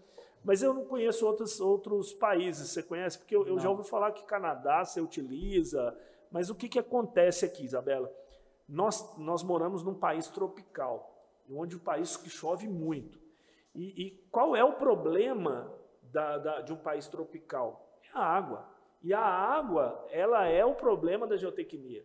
Então, assim, por exemplo, se você está num país extremamente árido, é o caso, por exemplo, lá do, do Chile, o pessoal faz a filtragem do rejeito e aí vai empilhando aquele rejeito, né, sem até preocupar muito com a altura, porque lá você não tem água, então você não vai ter problema. Lá no meio do, do deserto, então você vai construir A preocupação deles, inclusive, é reaproveitar a água. O Reaproveitar. puder ali, já botar para o circuito ali, né? É. Exatamente, exatamente. Então, eu não sei se vocês conhecem outro país assim que está nesse processo. Eu não me Ah, eu, recordo. eu, eu sei casos assim, mas não são barragens de mineração. Assim, Estados Unidos você tem barragens de concreto que são descaracterizadas, né? Viram, ganham outra função. Enfim, Uhum. isso é comum. A gente consegue até livros bons aí é, na internet desse. Você desse falou tema. do negócio aí, Marcos, que eu estava doido para perguntar. Eu perguntei isso na 95 aqui, o Marcos quase me bateu aqui.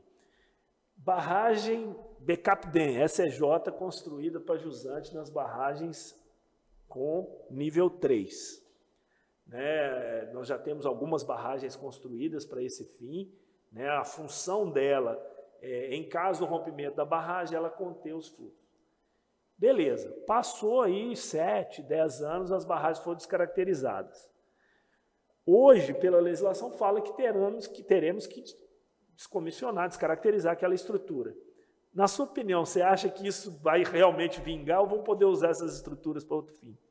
É complexo, né? Porque assim, é um investimento muito, muito alto. Astronômico. Só para você ficar com um muro ali, né? Vai virar um muro, né?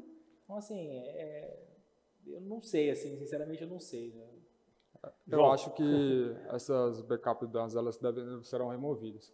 Porque não faz sentido se você tem uma estrutura, constrói uma backup dam para poder prevenir um, um dano ambiental jusante ali, a partir dali. Se você for ficar pensando que aquela estrutura backup dam ela vai se tornar um novo reservatório, posterior a ela você tem que fazer um novo backup dam.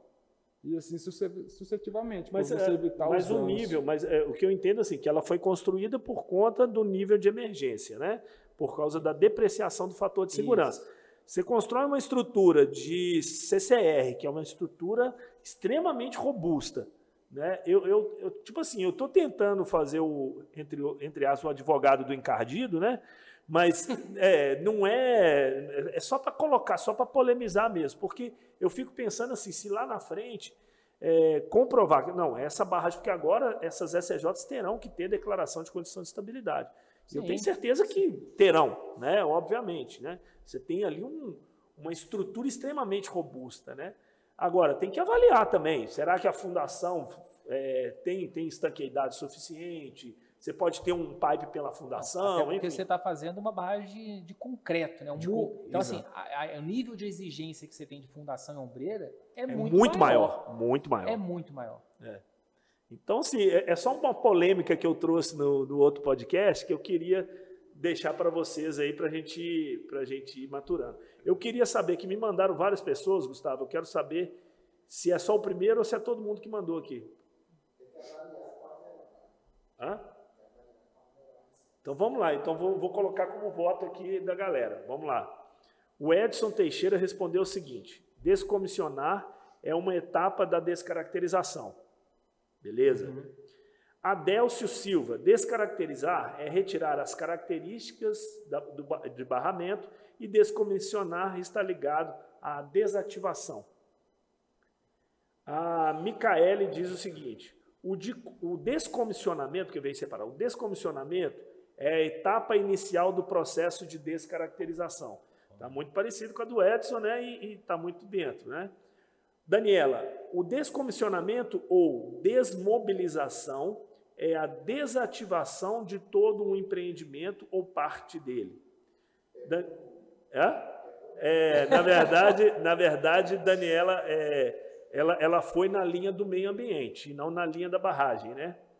O Charlin Carneiro, o descomissionamento é a etapa inicial de descaracterização da estrutura. Então, o Charlin, é, é, o Edson e a Micaela... eu já esqueci a primeira. Raíssa Descaracterizar, retirar a característica de ser barragem e descomissionar é retirar o rejeito. Não, Raíssa, isso não, por, por, definição não é não. Na verdade, para descaracterizar uma barragem, você tem quatro fases. E a primeira dela foi isso que os três que informaram aqui, é exatamente você retirar os, os rejeitodutos, espigotes, tudo aquilo que não tem função é, de segurança, para você iniciar o seu processo de, efetivo da descaracterização. Então, é um processo inicial. Eu vou preparar tudo e agora eu vou entrar para a segunda fase, que é o controle hidráulico e hidro, hidrogeológico Isso. da, da e aí, na fase dos condicionamentos, você faz essa, toda essa avaliação. Você pode verificar assim, bom, agora eu estou indo para o plano de fechamento, né? Essa estrutura ela pode ir dessa forma, ou eu preciso fazer essas intervenções, né? Que podem ser mínimas. É, e aí, normalmente, você faz uma matriz de digo uma matriz, assim, um questionário imenso, né? Para você cobrir todas as, as, as né? disciplinas, né? enfim, né? E aí você verifica, é, não, a, a, a estrutura está apta para poder já entregar ao fechamento, né? Não, eu preciso primeiro tirar essa característica, aí se eu vou remover totalmente, vou remover parcialmente, vou deixar aquilo lá, mas sem uma função de, de, de barragem, sem receber ainda material, proteger, isolar aquele reservatório dela, enfim. Aí eu tenho alternativas, né? É, o, o, que é interessante, só acho que é importante, principalmente para aqueles que não estão muito relacionados ao tema, a gente está falando de descaracterização de barragem, descaracterização de barragem. Na verdade, é um sistema de disposição de rejeito em que a barragem ela é um dos elementos, um dos elementos. que faz perfeito. parte desse sistema. Perfeito, é perfeito. Então, isso é interessante porque a gente está falando, é, igual foi mencionado em uma das respostas, que existe uma série de outros elementos é. estruturais isso. que fazem parte dessa construção. Oh. Então a gente fala barragem, barragem, na verdade é muito mais do que o, o barramento barragem em si. é só um ator ali, uma, exatamente, uma trilha, né? Exatamente. É. Tem mais coisa aqui, peraí, eu nem vi isso aqui, né? Você mandou aqui agora, né? Isabela, descaracterização faz parte do descomissionamento, ela tem o objetivo de retirar a característica da barragem. O José Souza, descomissionamento de barragem, retirar de operação e continuar monitoramento. Descaracterizar, realocar todo o rejeito e retirada dos barramentos. Raíssa, descaracterizar uma barragem é retirar as características que a tornam uma barragem, podendo ou não retirar o rejeito maciço. Oh, o descomissionamento se faz quando ocorre a remoção. Não. do maciço. Esse julgamento vai ficar é, para mais tarde. É, o Paulo, Paulo é o último aqui, né, para a gente finalizar. Descomissionamento consiste em esvaziar as áreas que armazenam rejeitos encerrando o uso de barragem e reincorporando a estrutura ao relevo e ao meio ambiente. Então, vamos, vamos definir claramente. Descaracterizar é um processo obrigatório para algumas barragens e para quando eu vou fazer o fechamento da minha estrutura, da, da, do meu complexo minerário. Né? Vou descaracterizar a minha estrutura. Encerra, o encerramento. Como que eu descaracterizo? Tem quatro fases distintas por lei, tá, gente? Por lei. A primeira, descomissionamento, que é a retirada de todos esses instrumentos que não têm função de segurança. Ah, o piezômetro continua lá, porque eu vou continuar monitorando. Segundo, controle hidráulico e hidrogeológico. Eu vou fazer um canal de cintura, eu vou fazer um, um sei lá, um DHP nas ombreiras, eu vou fazer um poço, eu vou bombear a água que está no meu reservatório, água livre. Vou reduzir ao máximo a quantidade de água dentro da estrutura. Segundo ponto. Terceiro, eles chamam de estabilização. A estabilização ela, é necess... ela pode ser necessária, como pode ser que não seja. Uhum. Tem, inclusive, existem projetos que o próprio rebaixamento do nível freático diminui a pora pressão e eleva a estabilização, porque ela, ela se torna um fator de segurança melhor. Agora, outros casos é necessário que eu construa um reforço, enfim.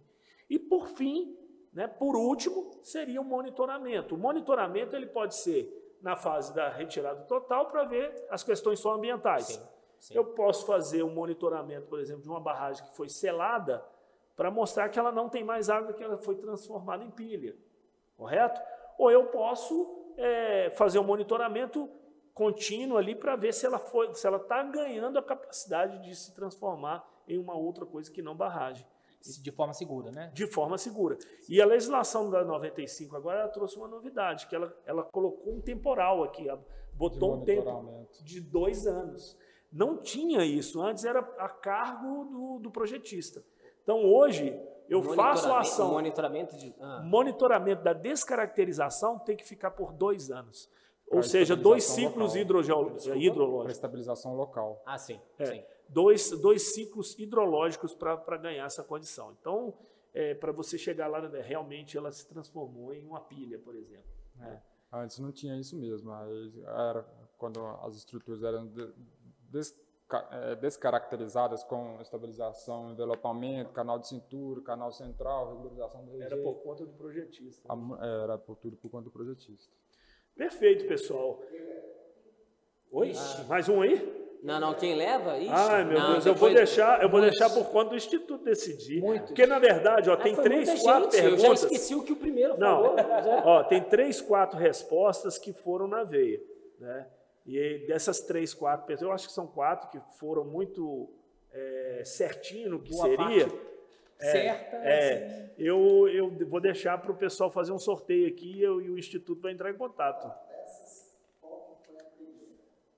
Ah, não sei. A que chegou aqui? Não, não. Da, das quatro que você falou que foram mais tá. adequadas, assim. Foi a do Edson. Descomissionar é a etapa da descaracterização. Essa é um resumo, claro.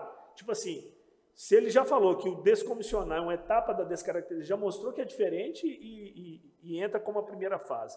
Então, ficou ele aí, ó. O Gustavo bateu o martelo, Edson Teixeira.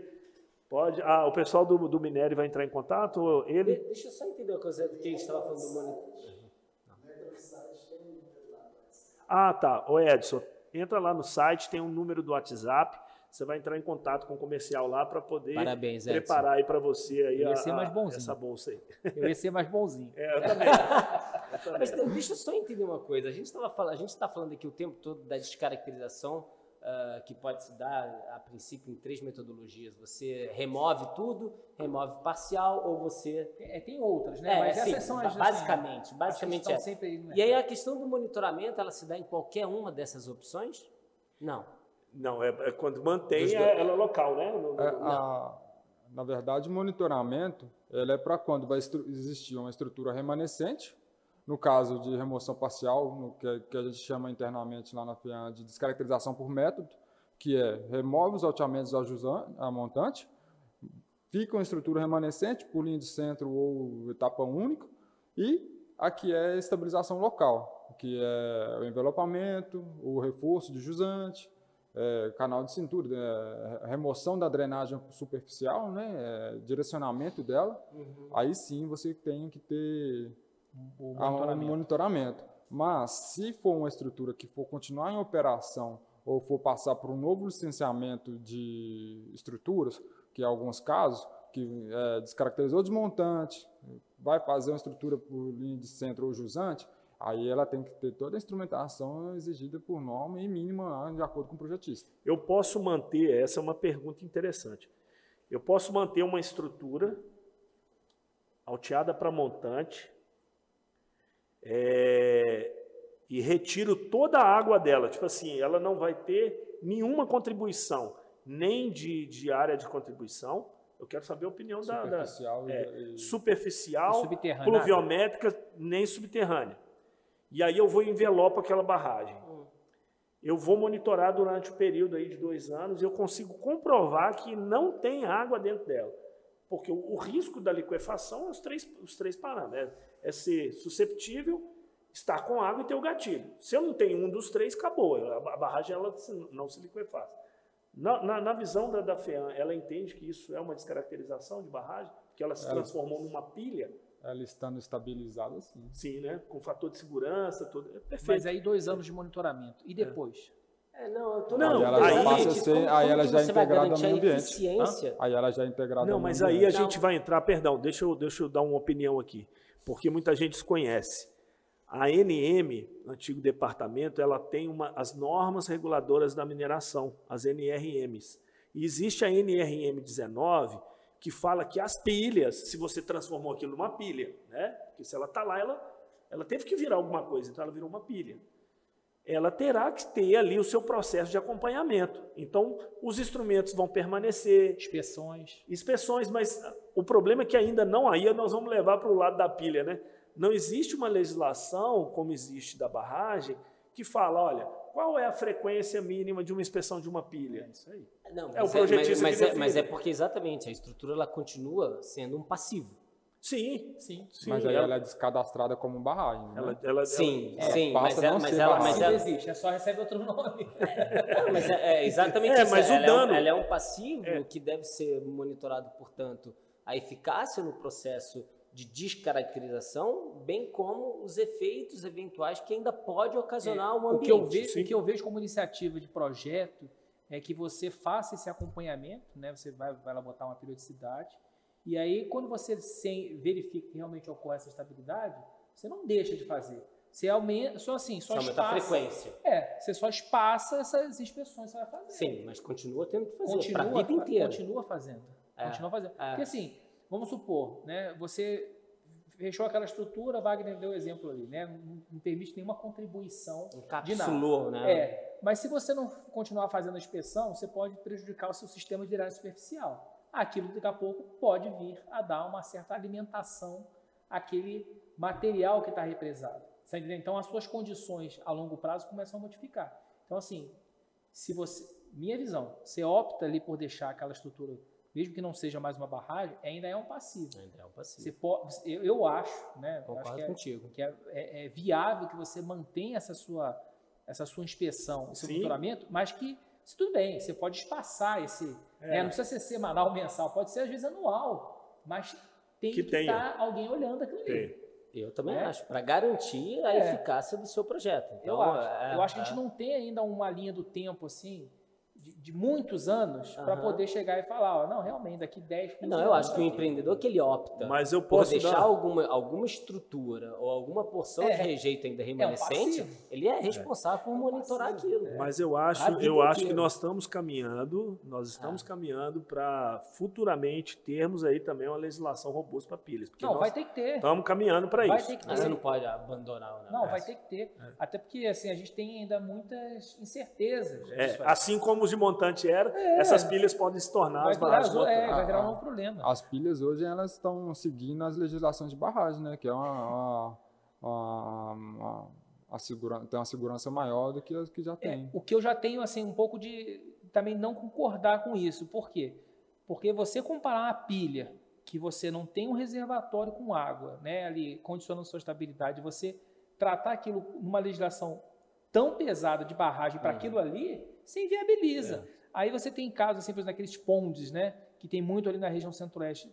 Se você bota uma legislação de barra em cima daquilo ali, você acaba com o empreendimento. É. Porque assim, é, é- tem que levar um pouco a particularidade do que Sim. tem. ali. Na verdade, é, eu acho que nós vamos caminhar sim para ter, né, porque não tem para onde correr. Agora, pilha de estéreo, tratar como estéreo. Pilha de rejeito, tratar como pilha de rejeito. E né, pilha porque- de estéreo e rejeito? É, aí a codisposição complica.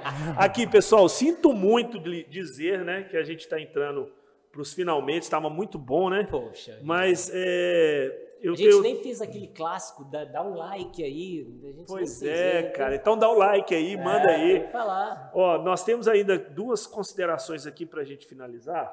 É, eu vou pedir a Rafaela para guardar depois, porque senão eu não resisto, eu fico com dó de não ler. A, a Micaele falou o seguinte: se para as empresas o processo de descaracterização é tão burocrática, eles já têm alguma sugestão rodando os trâmites? Não entendi. Tá, tá dessa forma que eu li. Vocês é que conseguiram é? Você entender? pode repetir? É, se as empresas, se para as empresas o processo de caracterização é tão burocrática, aí botou um Talvez seja, ponto. seja o seguinte: É, existe não. algum caminho alternativo que está sendo tomado para desburocratizar Ah, isso? pode ser, pode ser, pode ser. Você sabe de, eu acho que não, muito pelo contrário. Mas essa aqui vai para você, João. Até citou seu nome, João. Qual vai ser o, pro- o processo do, esta, é, do Estado de Minas com as empresas que não cumprirem os prazos? É, a- o, o processo com as empresas que, é, que não cumpriram o prazo, pelo a FEAM já foi tomado, que foi a, a penalização, né, a aplicação de multa por não cumprir o prazo da legislação, e foi feito um novo TAC, um, quer dizer, um TAC com um novo tempo, um novo cronograma de entrega de obras que foi é, apresentado pelas empresas. Então, aí, novamente, se vier um novo descumprimento, vai haver uma nova penalização. ação civil pública e tudo, né? É, eu, eu acho o seguinte, porque o Estado não quer isso. Existe na, na, na Política Nacional de Segurança de Barragem o artigo 18 que fala o seguinte: na inação do empreendedor, o órgão fiscalizador terá que agir. Então, haja visto o que aconteceu na Mundo Mineração, que a FEAN teve O que ir lá, descaracterizar, fazer, fazer todo o processo de descaracterização. A Copasa fez obra, não sei o quê, inicial, e depois Sabe? O Estado não quer ter isso no colo. Então, eu acho que assim, vai ter que ter. Eu falei isso no último podcast.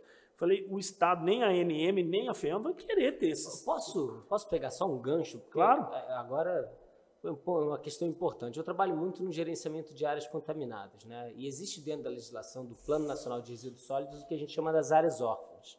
São aquelas áreas em que o empreendedor ele não tem condições ou ele vaza mesmo na braquiária e deixa o passivo que eventualmente vai cair no colo do Estado ou da União para ser resolvido. E a gente está falando aqui sobre diagnóstico, a gente está falando aqui sobre custo, ah, e me veio exatamente essa ideia. Você tem uma barragem, um sistema de disposição de rejeito, melhor dizendo, a ser descaracterizado. E a solução, ela inviabiliza em termos de custo financeiro ao ponto de eventualmente o empreendedor virar uma massa falida da vida. Nessas condições, vai cair no colo de quem? Governo. Pela, pela política nacional. É, exatamente. Se mas lá, lá fala o Porque isso é seguinte. importante, né? Mas lá fala o seguinte: na inação do, do empreendedor, ou seja, aquele que é o responsável pela segurança, se ele não exercer o papel dele, é, o órgão fiscalizador deverá executá-lo e os custos serão repassados. Só que é o seguinte: a Mundo Mineração, os caras sumiram. Pois né? é. Tinha Pois até é. Interpol atrás dos caras. Então, assim, é. é- é um trem complicado. Eu queria fechar aqui com o, é, a Isabela, não, a Micaele falando, excelente, é, excelente explicação, João. Você deve ter falado alguma coisa, isso foi anteriormente. FEAM muito bem representada, Micaele Andrade. E a Jéssica falando, excelente live. Abraço especial para meu chefe, Maurício. Está pedindo aumento, hein? Acho que ela está pedindo aumento aí. Ela que é minha chefinha. Saudade dela. Bom, Beijo, pessoal, Jéssica. eu queria agradecer todos vocês, né, a- a- o Maurício pela participação brilhantemente aí nessa área ambiental, né, geólogo e da área ambiental também, né, trazendo essa, Obrigado. essa expertise. Márcio, meu parceiro de curso aqui, é, obrigado mais, mais uma vez. É sempre muito bom discutir com você aspectos técnicos, a gente se alimenta muito com isso. E, João, poxa, muito bom, cara, sua participação, primeiro de muitos aí. Queremos contar com você sempre aqui. Nós já temos é, a participação do, do Renato, né, Renato Brandão, do Roberto, seu colega. E é muito bom a gente poder abrir esse espaço, né? É, o Instituto Minério, ele, ele sempre foi muito precursor e traz essa possibilidade, né? Então, já vou convidar o pessoal para os próximos, né? Nós temos esse podcast de amanhã. Daqui uns dias teremos o podcast de plano de ação de emergências. Eu, a Clarice, estou convidando o Capitão Firme. Já, Capitão, se você estiver assistindo, venha participar conosco, tá? Porque nós vamos falar muito aí sobre avaliação de conformidade, vamos falar de, de simulados, é, relacionamento com comunidade, evacuação assistida, evacuação obrigatória, enfim, vamos falar muito sobre esses assuntos aí. Ah, sim, claro, né? O nosso tema aqui principal, né? Nós temos um curso agora no final do mês, é, o curso de descaracterização de barragens.